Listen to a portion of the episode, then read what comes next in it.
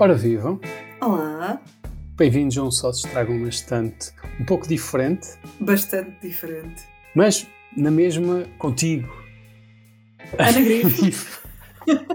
E contigo? Tomé Ribeiro Gomes. Eu a fazer sinal, não percebias que eu estava a fazer sinal para tu dizeres o teu nome?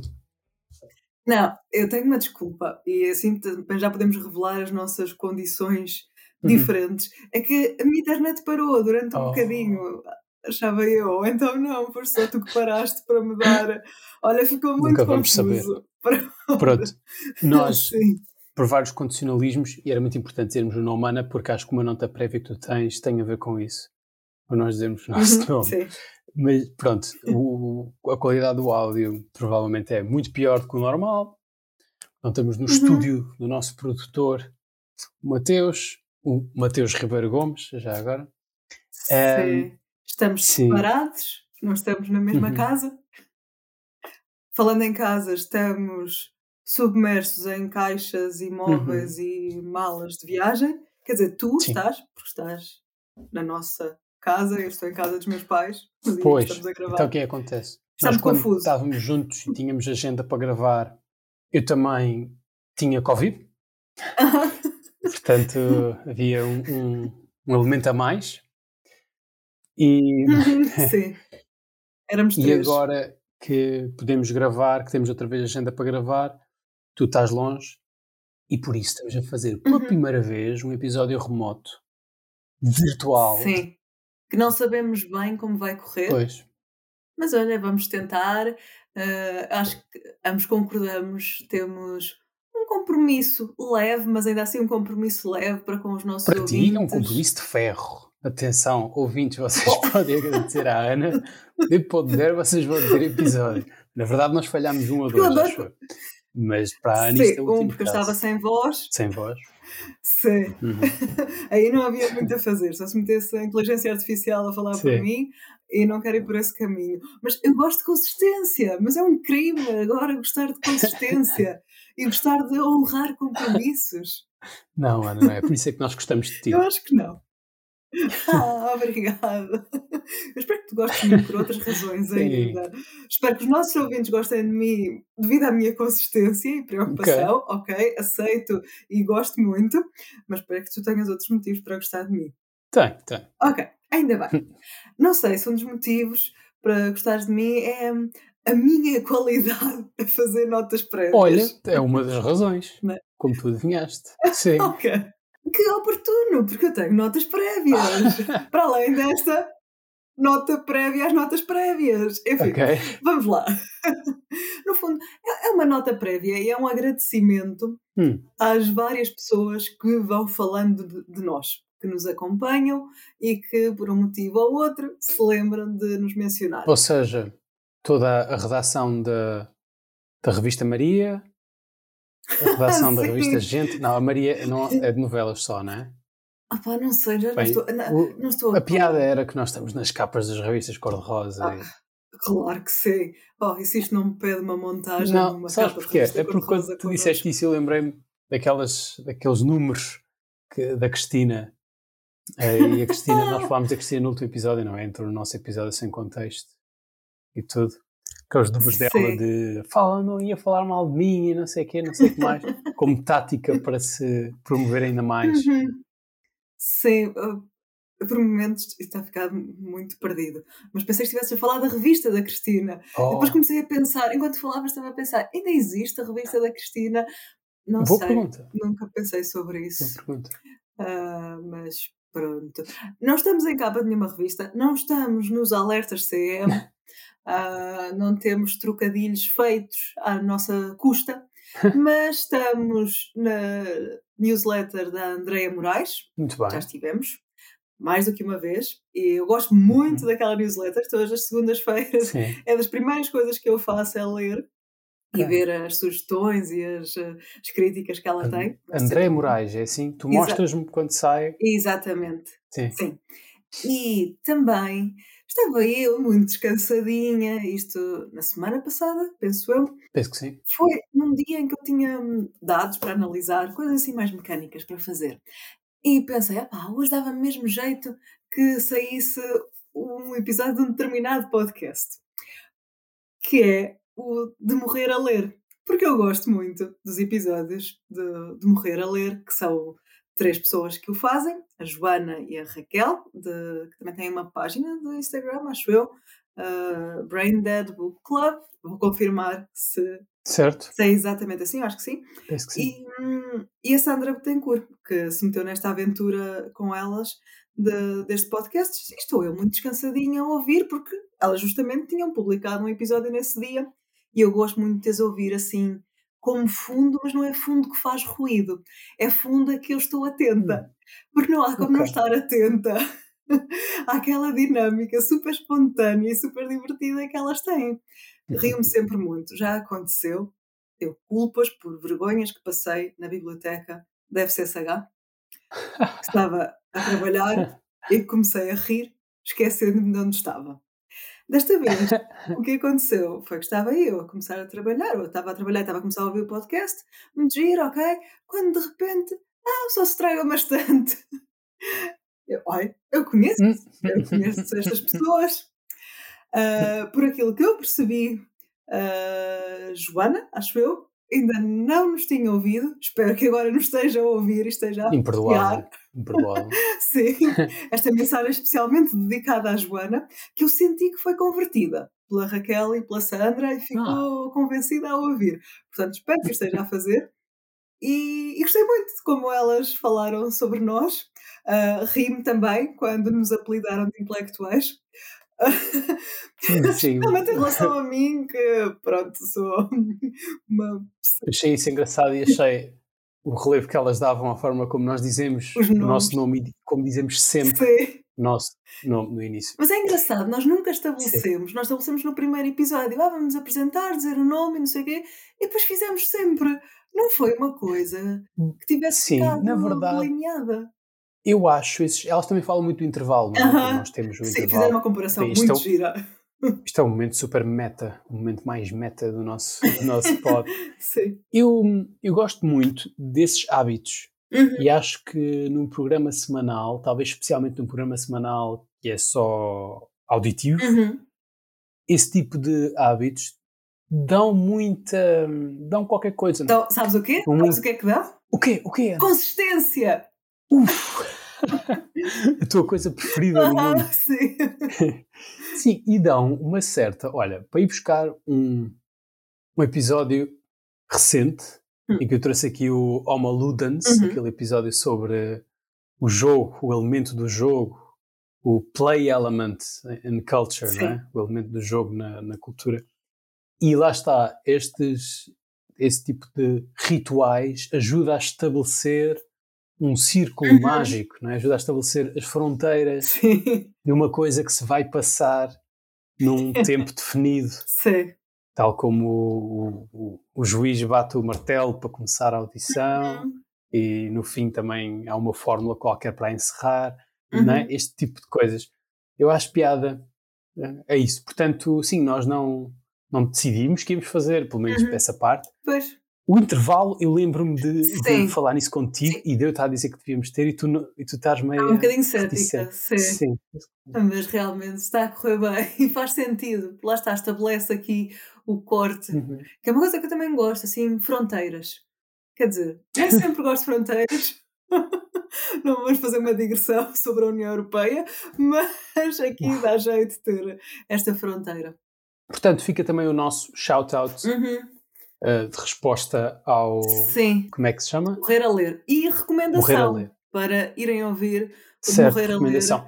Pois, eu acho que elas têm também, quando falam do nosso pod, o, o bocado que tu mostraste, também falam de dificuldade que têm a ouvir podcasts novos, Aham. etc. Sim. E eu também tô, tenho esse problema, aliás, imenso. E nós vamos falar aqui hoje, porque hoje é sobre releituras, Uhum. o nosso tema. Portanto, vou falar um bocadinho disso, que é a minha, as minhas soundscapes, Ana, as minhas soundscapes. Ou seja, o que é que eu ouço? ok. É mais fácil dizeres assim. Nós fizemos um, um, pod, um, sim, episódio sobre podcasts que ouvimos. Uhum. Podcasts, como Aham. querem dizer. O pessoal mais fino diz podcast, pelo visto. É, e eu também tenho muita dificuldade eh, a meter aqui podcasts novos. Eu ouço Uhum. eh, dois ou três regularmente, cada vez mais só um regularmente, porque o tempo não. O Rest is Politics. Claro. E depois, o, o, meu tempo de. O pouco tempo de podcast que eu tenho está a ser comido por uh, um audiolivro, mas nós já vamos falar nisso. Sim, percebo. Uh, ok, tenho um chinelo rasgado. Desculpa, boa parte. Percebi-me agora. Uh, sim, o tempo é limitado. Não tenho muito mais a dizer sobre isso. Não me quero confrontar com essa realidade e com a realidade e necessidade de gestão do tempo. Também é por isso que estamos assim à distância e a tentar arranjar aqui uma solução de desenrasque. Também tem muito a ver com essa necessidade de gestão do tempo.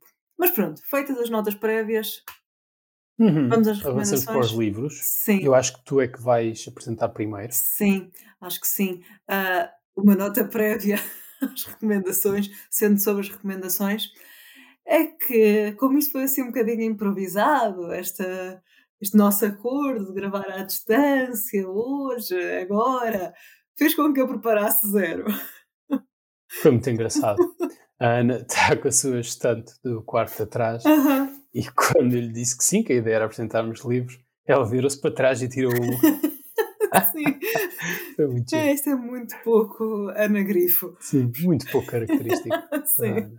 Mas faz bem, um bocadinho de espontaneidade de vez em quando, ah, não é? Já... Não eras assim, tu não eras assim. Sabes o que é que foi? Foi de ter visto há dias uns minutos do Mamma Mia. Essa é uma das grandes lições do Mamma Mia. Sim, agora estou a confessar que vi os minutos do Mamma Mia é uma das grandes lições. Pensei que a lição da Mamma Mia fosse o contrário, fosse que se calhar é preciso ter a vida um bocadinho mais planeada. Hum, não, acho que vimos okay. filmes diferentes. Acho que não é nada disso. Tu conheces muito melhor do que eu, portanto, tu é que sabes. Sim. Adiante. Pronto, vou fazer a minha recomendação, que não é uma mamia e não é nenhum filme relacionado nem com a mamia, nem com o Zaba, nem com a Eurovisão. Nunca li num livro, porque a Aba leva hum. para a Eurovisão. Enfim, uh, ok, não tem nada a ver. O livro que eu vou recomendar Isto claramente não me preparei. Vai ser muito giro. Uh, é um livro de não ficção, ainda para mais. Eu voltei-me para trás para a estante e tirei um livro de não ficção. E é o Notes to Self, da Emily Pine, que é uma escritora irlandesa. O livro foi publicado em 2018 e é, é uma coletânea de ensaios, de seis ensaios, uh, todos muito pessoais. Um, ela depois, e agora estava a pensar, porque é que eu escolhi, escolhi este livro de não ficção e não um outro dela de ficção? Eu primeiro olhei para a estante e pensei, ah, posso tirar daqui o livro de ficção que ela escreveu, que é posterior a este, Notes to Self, que é o, deixa-me olhar para trás e dizer bem o nome, a Ruth and Penn, que pega num dos temas que ela desenvolve também no Notes to Self e que hum, faz um dos ensaios mais fortes e mais impactantes, surgindo depois também noutros, uhum. que é o tema da infertilidade e a luta dela com, com a infertilidade, enquanto. E acho que esse, para mim, na altura quando li, eu li em 2020. Uh, ah, umas semanas antes da pandemia E não tendo relido agora e não tendo visto muita coisa agora do livro, porque não preparei, o que eu me lembro, o que mais me ficou uh, da leitura do livro é esta ideia e esta experiência de ela está com este problema de ela quer ter filhos, o tempo está a passar, não consegue, mas a vida não para por causa disso, não é? Continua a acontecer muito, continua a acontecer muitas outras coisas na vida dela, o pai está doente, Uh, também é mãe, é mãe precisa de atenção e precisa. As relações familiares têm de ser mantidas, independentemente de outros problemas com que as pessoas possam estar a ser confrontadas. Eu, mais uma vez, eu não sei se posso fazer isto, eu não queria fazer uma digressão para a campanha eleitoral Até... Eu vou, vou ter de passar por aí. Ok, pronto. Isto não é exatamente sobre a campanha, mas foi sobre algo que aconteceu na pré-campanha e que foi muito criticado: as entrevistas do, dos candidatos aos programas da manhã, programas da tarde ah, e a ida ao alta definição do Pedro Nuno Santos e do Luís Montenegro. E gostei muito uh, de como o Pedro Nuno Santos falou, primeiro de forma bocadinho. Uh, Pesarosa? Sim. Uh, sobre. Hum, não, não é infertilidade, mas sobre a perda que ele e a mulher sofreram quando estavam a tentar ter um segundo filho. Uhum. Gostei muito da abertura com que ele falou disso, porque, hum, ok, não esperávamos ouvir isso dele, nunca nenhum de nós, uh, e, e, muitos irão dizer que não, não é necessário, mas nunca nenhum de nós, quando estamos a ouvir um político na televisão, não estamos a imaginar uh, as dificuldades pessoais pelas quais ele está a passar. Quando estamos a ter uma aula com um professor, e é o caso da Emily Pine, que é a professora uh, investigadora em Dublin, uhum. só para não dizer errado, uh, University College Dublin, não estamos também a imaginar as dificuldades porque aquela pessoa está a passar. E não é uhum. suposto, não é suposto andarmos na rua e a desenhar uma história pessoal uh, de qualquer indivíduo com quem nos cruzamos. Mas um, acho que de vez, em, de vez em quando é importante fazermos estas ligações um, e partilhar estas experiências mais dolorosas mas que não são a experiência, não é a experiência única porque aquela pessoa está a passar uh, naquele Sim, momento. Sim, até porque o facto de não se falar em, em certas coisas em público uhum. pode fazer parecer que quando nos acontece a nós, só nos acontece uhum. a nós, não é? Sim, sim. E há coisas que são universais e que nós sabemos que são universais uhum. e por isso são mais fáceis de lidar, não é? Uhum. certos problemas que, ok, olha, estás a passar, pois, toda a gente passa. Sim, é? sim. Há uma irmandade de é, roda é, é isso. Uh, daquilo. Enquanto que outros problemas realmente não há, não é? é? Ou, ou é uma irmandade mais pequenina, ou tens de encontrar. Ou... Uhum. Sim, sim, é verdade. E pronto, não sei o que é que é. Por exemplo, sim. desculpa, estou-me a lembrar de uma coisa, também se está a passar agora, que é a família real britânica uhum. estar a falar dos seus problemas de saúde. Sim. O cancro, que não dizem, acho que não disseram onde é que era, mas o cancro do, do rei, uhum. do Carlos Sim. Charles III, e, um, e com as complicações ah. todas da Kate uhum. também, né? Sim. O que é um bastante inovador uhum. para aquela instituição com centenas de anos, né? não é uma coisa que fizessem nova, normalmente. Uhum. E no caso do rei Carlos, isso até veio de uma outra coisa que foi ele dizer que ia fazer umas, uh, uns procedimentos de rotina para a próstata uhum. e depois é que soube o cancro. Sim, até, pois, isso tem uma utilidade pública também. Pois. Para além de tudo o resto, uh, Sim, pode ajudar pessoas. Sim, claro, claro, uhum. claro. Pronto, é o que eu tenho a dizer sobre esta recomendação improvisada e fiquei com vontade de reler. Isto é um livro curtinho, dá, dá vontade de voltar a estes ensaios. Sim, parece, maneirinho. Sim, eu li-o num período difícil e não tendo os meus problemas nada a ver com os problemas aqui retratados no livro, acho que me ajudou.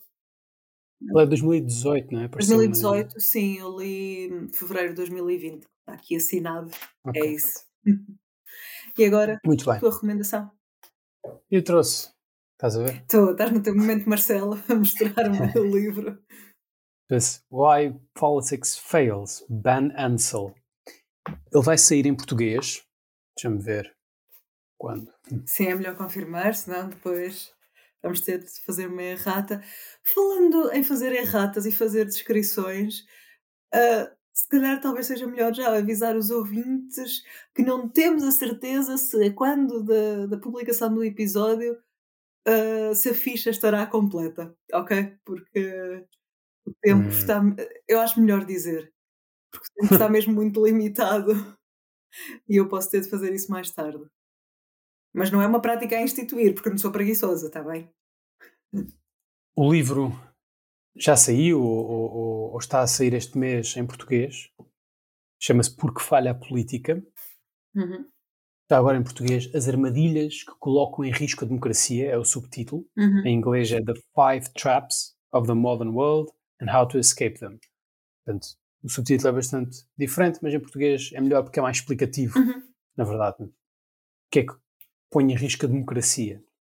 Porque o que o Ben Ansel faz o livro é do ano passado E o Ben Ansel é professor um, em Oxford, Nuffield College. Ele, um, ele é, na verdade, ele nasceu nos Estados Unidos, Hum. mas uh, veio para o, para o Reino Unido cedo, não é?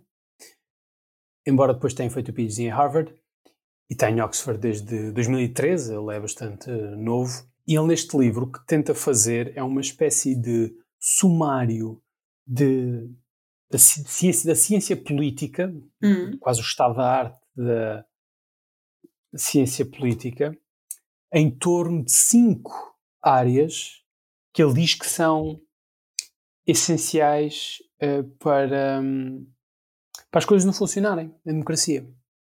Ok.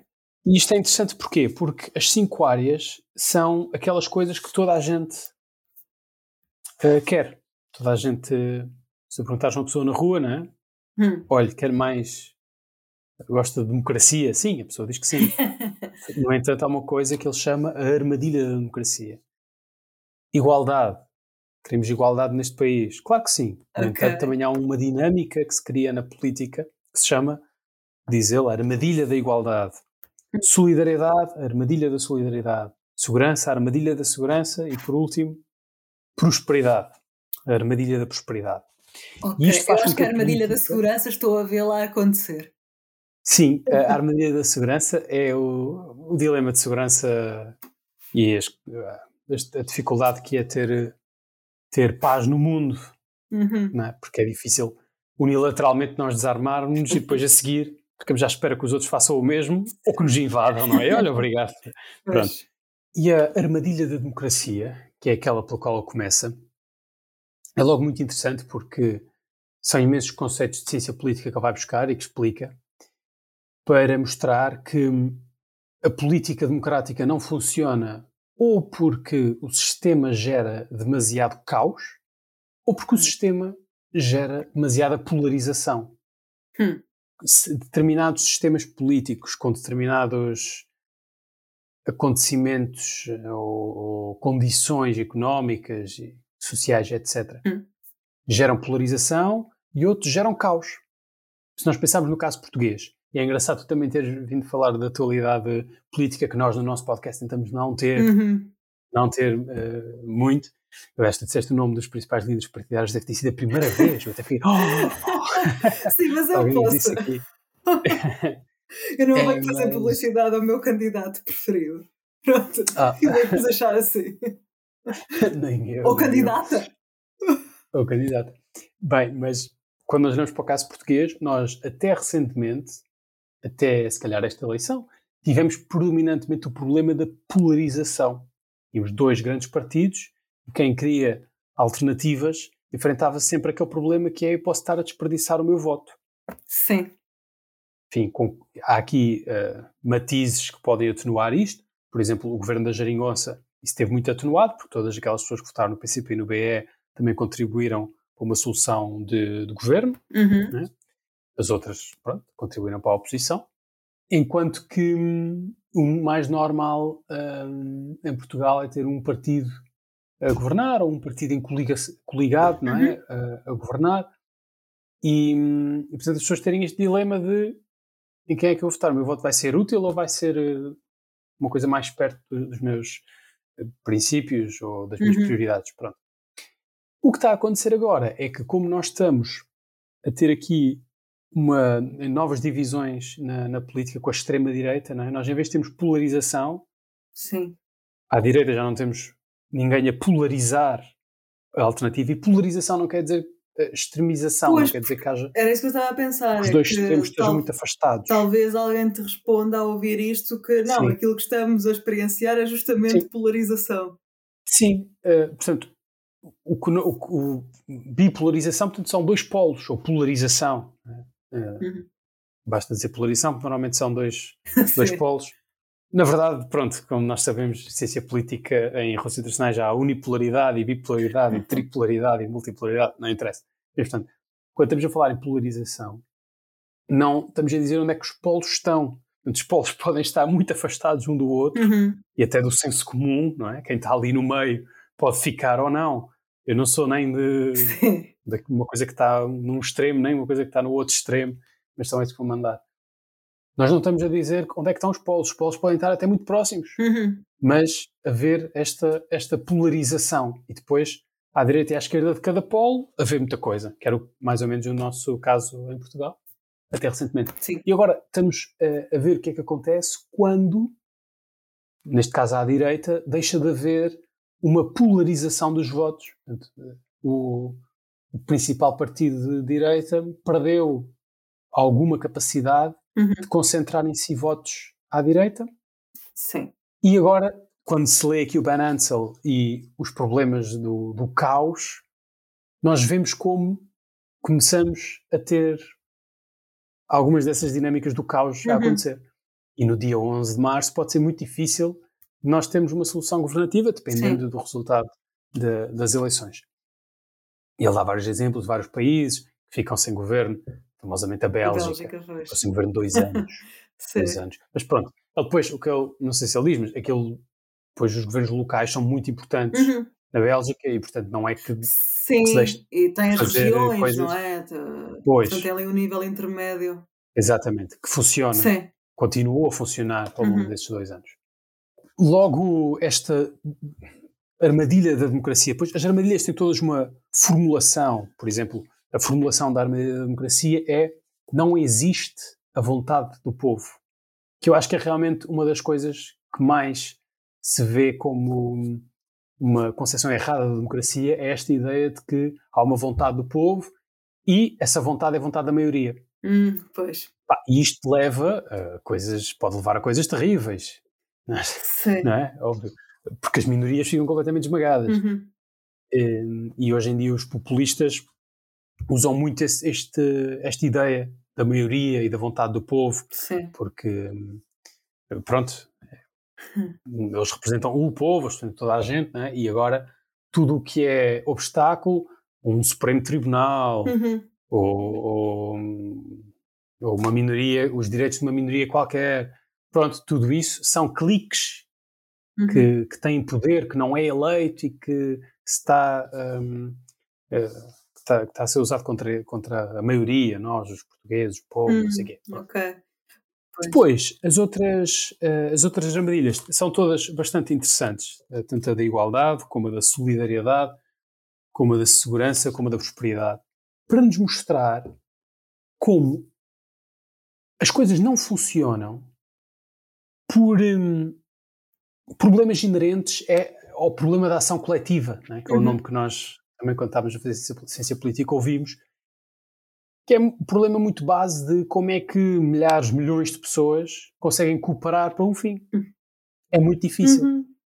E há imensas dinâmicas sociais que se geram, especialmente em sociedades complexas, como a nossa, Uhum. modernas, que fazem com que seja muito difícil tu apelares ou existir ou conseguires efetivar alguma coisa como senso comum. Pois. E talvez cada vez mais, não é? Se calhar, Com se a calhar. atomização da sociedade. Eu sei que é sempre Pois. assim uma palavra que parece muito vaga, mas que, especialmente assim em tempos eleitorais, parece que se nota muito. Não, não só, mas Sim, esse o indivíduo acima de tudo dificulta e ainda muito. bem que falas nisso, porque isso dá-me a crítica que eu tenho Ok. para o livro. É, Ele dá sempre hum, maneiras de fugir a estas armadilhas. Dá sempre uma solução qualquer, ou, ou, ou pelo menos explicam ti- tipos de políticas que estão só a aprofundar a armadilha e não a ajudar a aliviá-la. Uhum. Todas estas formas que ele dá, eu acho piada. Por exemplo, fala em assembleias de cidadãos, Ok. uma coisa que já ouviste falar também várias Sim. vezes, hum, que eu acho que pode ser uma solução interessante para nós, eh, para certos temas. Uhum. Famosamente a Irlanda fez isso com o aborto. Uhum. Olha, outra vez, um tópico que nós falámos no último episódio, sem saber que ia, ter que ia Sim. ser relevante para a campanha, porque não fazia sentido nenhum para nós que fosse. Pois, e foi isso que dissemos, que estava ele. estabelecido, não, não havia discussão exatamente. social em Portugal quanto a isso, e afinal. pronto, já foi reintroduzido É. aqui na, no ambiente mediático português. Estas campanhas são alturas estranhas e perigosas, eh, estranhamente, paradoxalmente, Uhum. não é? São momentos mais importantes da vida democrática, mas depois também são momentos perigosos. Pronto, mas todas estas formas que ele dá, acho que são muito interessantes e ele pensa nelas de uma maneira muito interessante. Mas o substrato intelectual do livro, Uhum. uh, o pressuposto do, do Ben Ansel é realmente muito individualista. Ele logo no início diz Ok. teoria da escolha racional. Portanto, ele está a pensar todas estas, estas armadilhas, estes problemas que ele identifica, vêm de incentivos que se colocam a certos indivíduos e não a outros, e por isso é que criam estes problemas. Portanto, ele está a olhar do ponto de vista de cada indivíduo estar a tentar maximizar a sua riqueza, a sua liberdade, etc. Pronto. O que é que eu acho? Eu acho que, lá está, tem utilidade, e lendo este livro vê-se a utilidade que tem pensar assim, mas também acho que há algo mais. Há mais qualquer coisa. Uhum. Há, e nós vimos isso em vários momentos da história. Há, há qualquer sentimento de, de união, de, de solidariedade assim muito uh, profundo, de querer uh, o bem comum. Sim. E também vimos possível isso a isso. recentemente, na pandemia, aquelas primeiras semanas Sim. e toda a mobilização para pá, Embora exceto algumas gente- pessoas. Sim. Muita É. gente pode dizer também que as pessoas tinham era medo de ficar doentes e por isso é que estavam a cumprir. E, Também, sim, mas havia também uma apreciação de determinados grupos profissionais, as palmas à janela para os profissionais Sim, de saúde. Sim, eu acho que era Certo. uma combinação, não, não era só o Não. interesse individual. Tens razão, tens razão. E, e, e tudo isso, isso é ativável e é Uhum. pela retórica, pela oratória, que é uma coisa que às vezes é menosprezada. Ultimamente tem sido muito menosprezada, acho eu. Uhum. Mas temos exemplos históricos de gente a fazer coisas que até podem ser contra populações, não é? O seu, pode ser contra o seu interesse imediato, Uhum. mas por estarem entusiasmadas e inspiradas pela retórica dos líderes, eh, o fazem. E não Sim. só, e por, e por elas próprias também terem. Estou a pensar, por exemplo, em resistência durante, durante a Pois, guerra. era o que eu estava a pensar também. Sim. Sim. Estou a pensar não só na, na Segunda Guerra Mundial, mas agora na Ucrânia, por exemplo. Aham. Para muita gente, especialmente naquelas regiões mais próximas da Rússia, do leste da, da Ucrânia, Uhum. que muitos deles eh, cresceram a falar russo, não é? A língua mãe deles é russo, não é ucraniano para muitos deles. O próprio presidente Zelensky cresceu numa comunidade dessas e, e é, é russófono. Muitas dessas comunidades, ao longo dos últimos dois anos, a pressão, os incentivos económicos, Uhum. os incentivos de, de escolha racional para simplesmente render-se, devem ser bastante Pois. fortes. Uhum. No entanto, não é isso que, que, Uhum. que- vemos em geral. Sim. Pronto. Mais admirável. Muito bem. Boa recomendação. Vamos então para o nosso famoso intervalo. Vamos lá!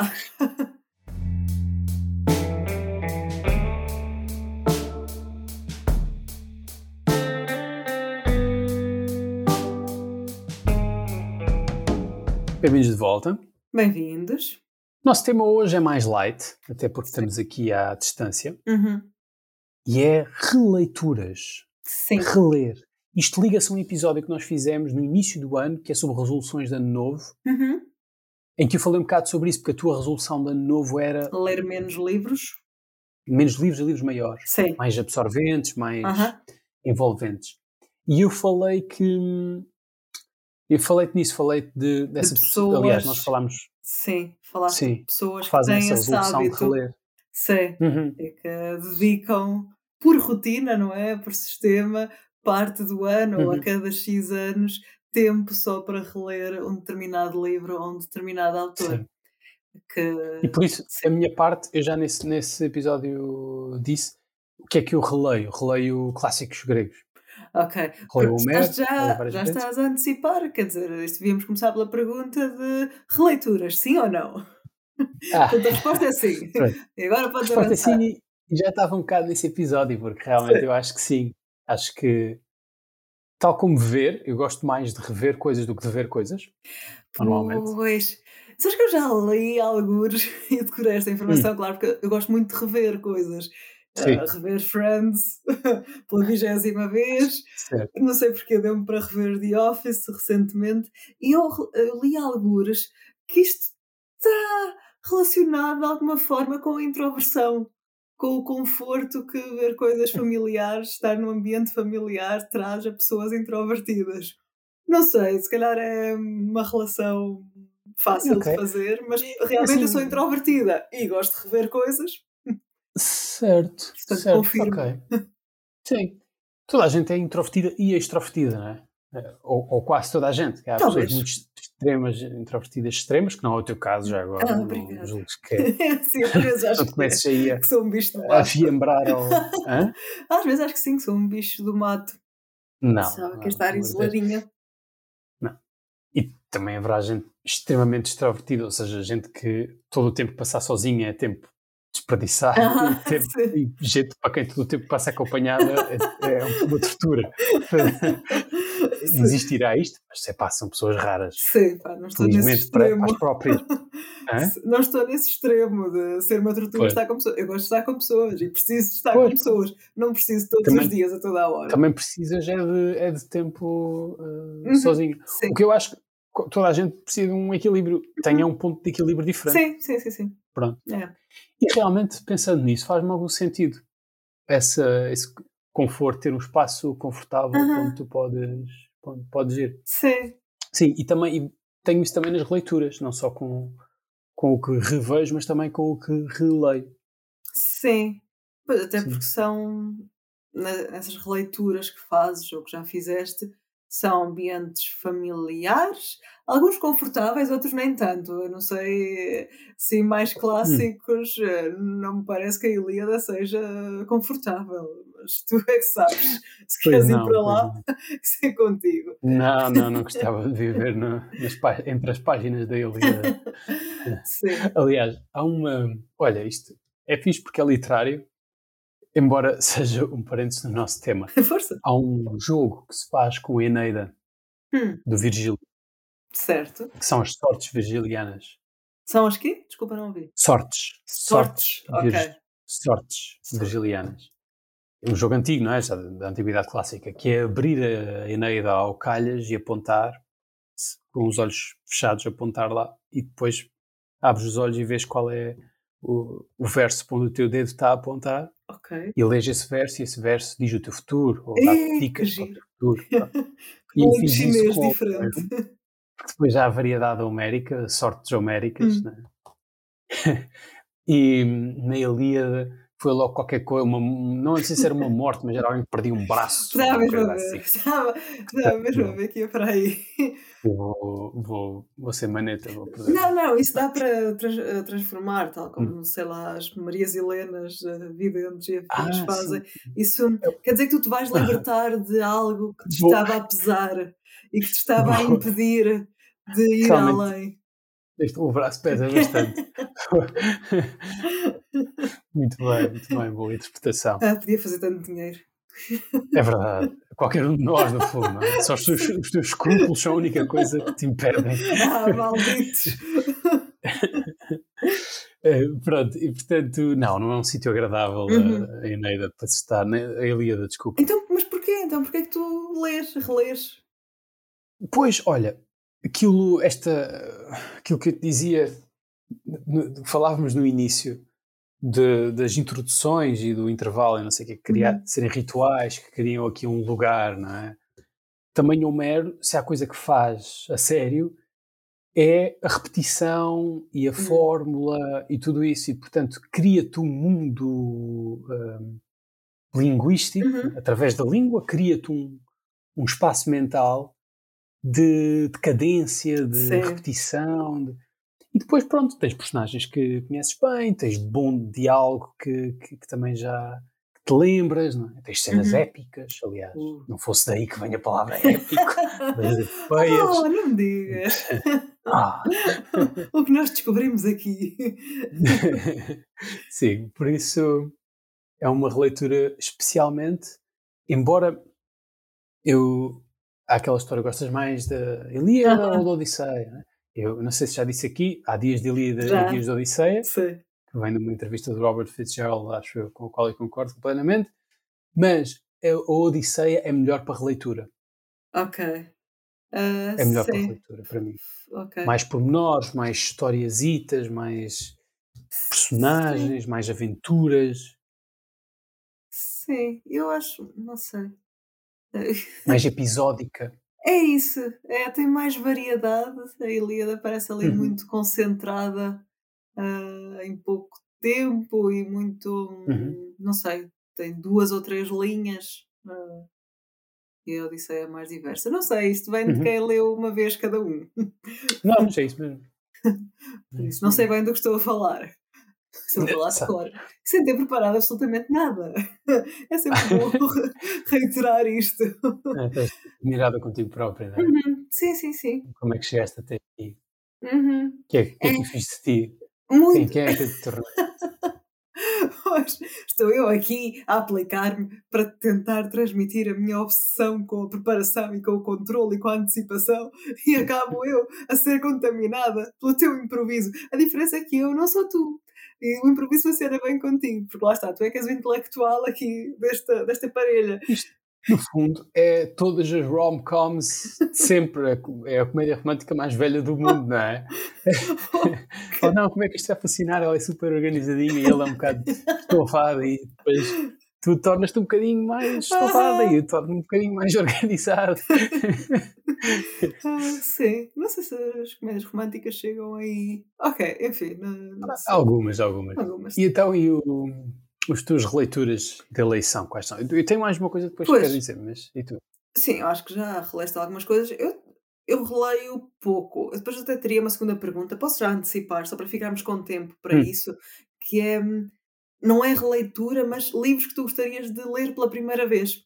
Como se pudesses Ah. apagar tudo aquilo que sabes sobre o livro, sobre tudo aquilo que leste, e pudesses começar de novo. Porque, assumindo que gostaste Hum. tanto da leitura, pronto. Mas depois vamos a essa Uhum. parte. Vai pensando.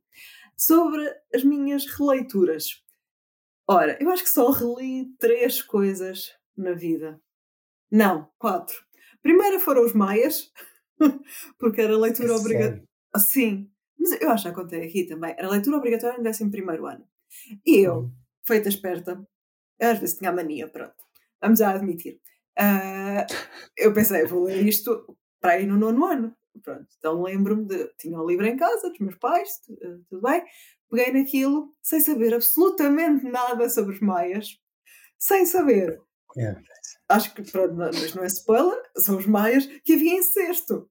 Portanto, a Ana, de 15 anos, ao ler sobre incesto num livro do século XIX, ficou muito chocada. Se eu pudesse, eu gostava de ler os maias pela primeira vez. E estou já a responder à minha pergunta seguinte. Ok. Porque aquela surpresa de quem não sabia que estava a ler foi ah, das melhores surpresas da minha vida. Melhores, ok. melhores, porque foi daquelas surpresas pronto, são inofensivas, portanto, é literatura, não tem impacto nenhum na tua vida, ah, mas ficas de boca aberta. E eu acho que há poucos livros, e se calhar não, não sei, que nos deixam assim de ah, o que é que eu estou a ler? Eu li bem. Pronto. Portanto, li para aí com 15 anos e depois voltei a ler no 11 ano, quando era leitura obrigatória. E com Uhum. outra atenção e outros requisitos, não é? Depois, Disseste aos teus colegas o que é que acontecia? Esta ser uma pancadinha no ombro. Eu acho, eu acho que depois quando se chega ao todo 12 subjetivo. ano, ao 11 ano, na altura era essa a leitura do 11 ano, e se sabe que se vai ler os Maias, já se está à espera disto. A pessoa, porque também tem os resumos, não é? E já vê antes o que é É. que vai acontecer. Acho eu. E o rumor corre, não é? Pela sala. Ah, sim. É, ah, eu não sei quantos, eu não sei quantas são namorados e o Carlos e eu não sei quantas Sim, coisas. Eduarda. Mas tá, olha, estás a ver o que é que se perde quando uma pessoa se apoia nos resumos e passa ah, o enredo do livro? Não se tem essa surpresa. Eu agora estou muito É assim, diga-se passagem também que é estranho andarmos todos a ler a mesma coisa, o mesmo livro, ao longo de anos e anos e anos. Não é nada estranho. Não sei se é um modelo que faz muito sentido. Pronto. É, eu acho que faz sentido, poderia era ter outra estrutura na medida em que é um clube de leitura obrigatório e nós gostamos de clubes de leitura e tu Imagina participaste a noutros vida, clubes de leitura ou grupos de imagina, leitura. Sim. tira 5 segundos para imaginar o hipotético professor de português com, perto da reforma que detesta os mais. Passou a vida, que é perfeitamente legítimo já Aham. agora, passou a vida a dar maias sem qualquer esperança de alguma vez dar outra coisa em vez dos maias. Porque, pelos vistos, tomamos esta decisão enquanto país. Porquê é que se não está. Olha, hoje estamos a falar muito de eleições. Hum. Porquê é que se não está no programa eleitoral dos partidos? Qual é o partido que tenha coragem de vir dizer deixar de dar os mais? Quanto tempo é que teve de esperar? Deixa-me fazer um reparo. Eu acho que já não é leitura obrigatória. E agora até há um Ah, leque. não? não, é. Agora, eu Ah. acho que até passou a ser a cidade e as serras. Certo, E há- já não há um só. Exato, há um leque eh, do qual se pode escolher eh, um livro. Pronto, então olha, sem saber já estava a apoiar a política desse governo que fez isso agora recentemente. Há ter sido o João Costa ou Olha, não, eu acho que é anterior É anterior. É Rodrigues. Ah, Pronto, muito bem. Ou ainda anterior, não sei. Mas só mais uma coisa: ninguém Sim. me elegeu como defensora dos maias, mas já agora eu acho impossível haver um professor de português que odeia os maias. Eu Ah, pá, percebo. está bem. Os maias são imensa coisa e tem, o mundo não é Olha, só isto. Os ia- maias não é só isto. Os maias, os maias é mais cenas. Olha, eu ia enjoar imenso. Não, eu não. Aquilo tem imensa coisa. Eu percebo que se enjoa, por exemplo, a aparição do Virgílio Ferreira, que, pronto, é existencialista e é aquilo e é aquilo mesmo. Ah, e é o professor em Évora e, enfim, os seus problemas eh, e os seus desamores. Os Maias é tanta coisa, tem tantas personagens. Eu agora estou com vontade de ir reler os Maias. Pelo conforto, passando as 20 Olha, páginas do Ramalhete, Chica Valer. Chica valer. Chica Valer. Ok, avançando. Eh, Estamos a ficar sem tempo. Eu não sei em quanto tempo vamos sequer. Isso passou muito depressa. Aham, sim. eh, Estamos nos 50 minutos. ok, estamos a divertir. As outras coisas que eu já reli são coisas que eu já mencionei aqui demasiadas vezes. Ana Karenina. ah, estou pronta para reler novamente, porque seria uma terceira leitura. Uau. Ah, não agora, mas daqui a dois, três anos. Acho que Ok. estou disposta a fazer isso. Harry Potter, porque tinha lido em português quando era miúda, não é? Ah, e em 2017, 18, ah, reli tudo em inglês, que foi uma coisa que Uhum. tu também fizeste, não é? Uhum. E Uns anos depois. estás a reler outra vez. Exato, exatamente. Era isso que eu ia, falar, ia dizer. Sim. E até sobre essa questão do sítio seguro, não é? Do sítio confortável. Uhum. Para mim é o Harry Potter. Pois. É talvez também o livro que eu gostava de não ter lido para poder ler pela primeira vez. Uhum. Agora sem ter visto os filmes também. Porque aquilo tem tantos twists. Para Sim. ver aqueles twists todos, com os plot twists todos a acontecer. Uhum. Sim. Também gostava. E estou a ouvir tudo pelo Stephen Fry, né? Até em inglês. Os ouvintes já sabem. Quem Sim. está neste clube de leitura, neste projeto, sou eu, a Margot Robbie, o, o Kit Harington e o Right. Rory Stewart. Temos um grupo do WhatsApp, os Aham. quatro. Como é que se chamaria sim, esse grupo? Pensei depois. Ok, pensa, pensa e depois dá uma proposta. Sim. Tem de ser divertida. Sim, sim.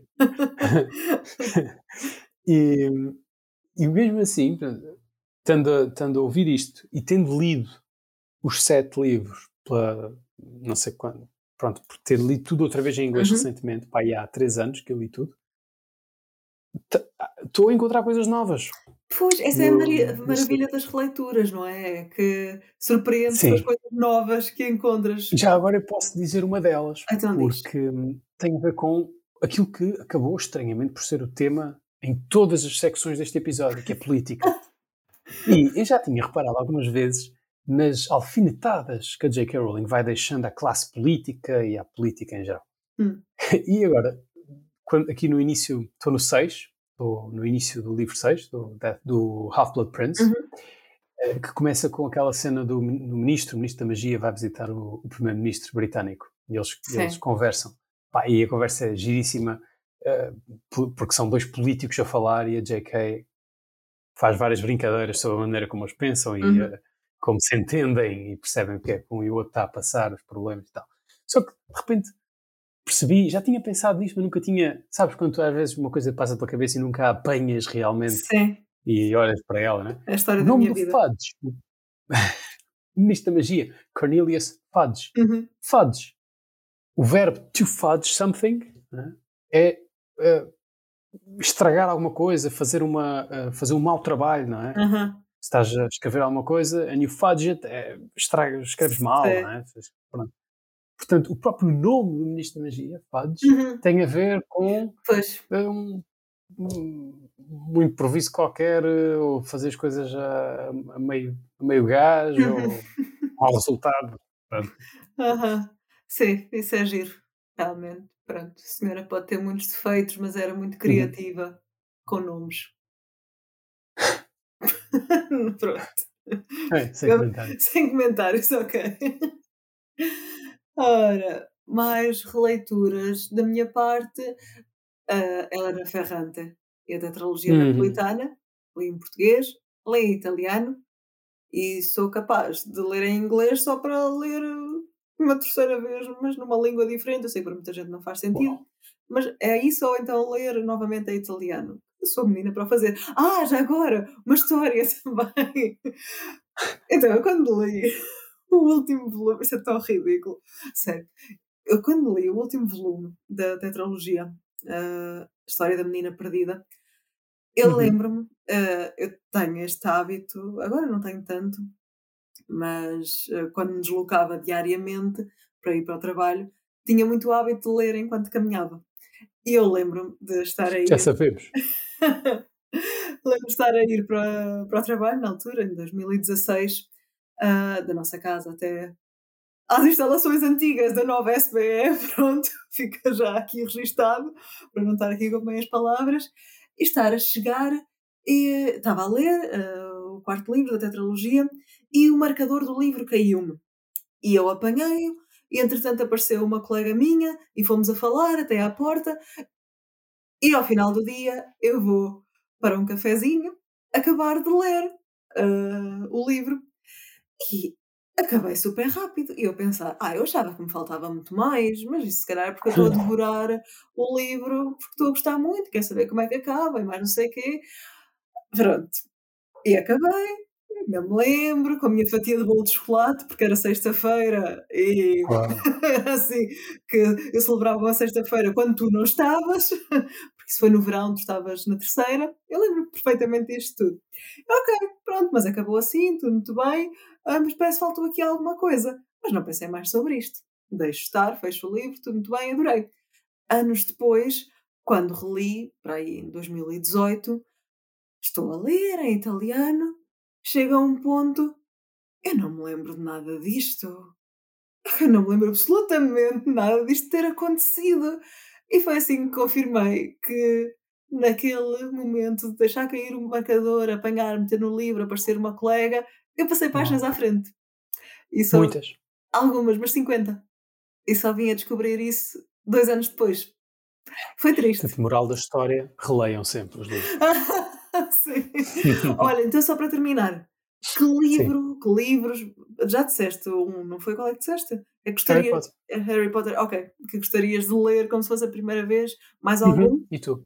Ah, eu, espera, espera, deixa-me pensar, que eu fiz esta pergunta mas não tenho uma resposta.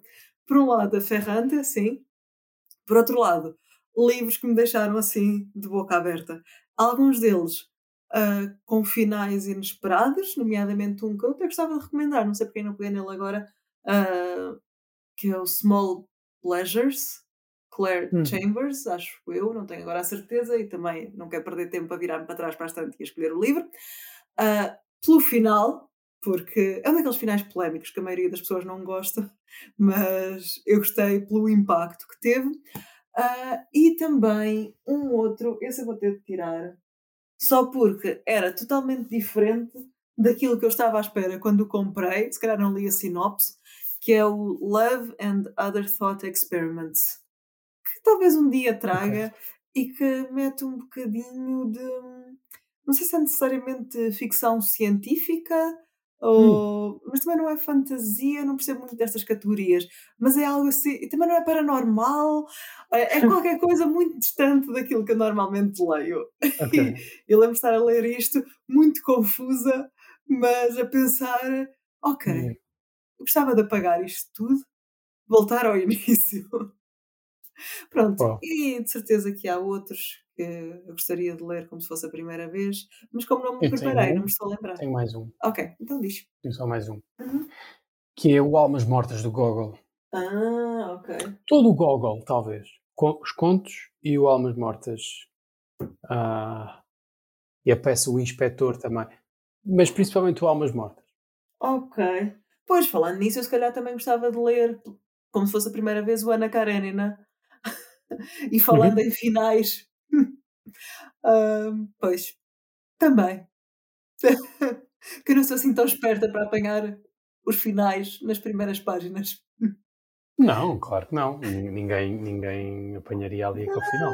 Ah, será que não? Ah. Hum. Acho que sim. Pessoas espertas talvez apanhassem. Não, já toda a gente sabe, por isso é que. Pronto. Pronto. Bom, ficamos por aqui. Mais uma vez, Esperamos que a qualidade do som sim. não esteja assim tão má. Sim, vai estar eh, menos boa, mas o Mateus vai uhum. fazer os possíveis uh, para trabalhar com este material e esperamos para a semana estar de volta com a qualidade a que já vos habituámos. não sabes o que dizer depois desta frase feita. Até para a semana. Até para a semana.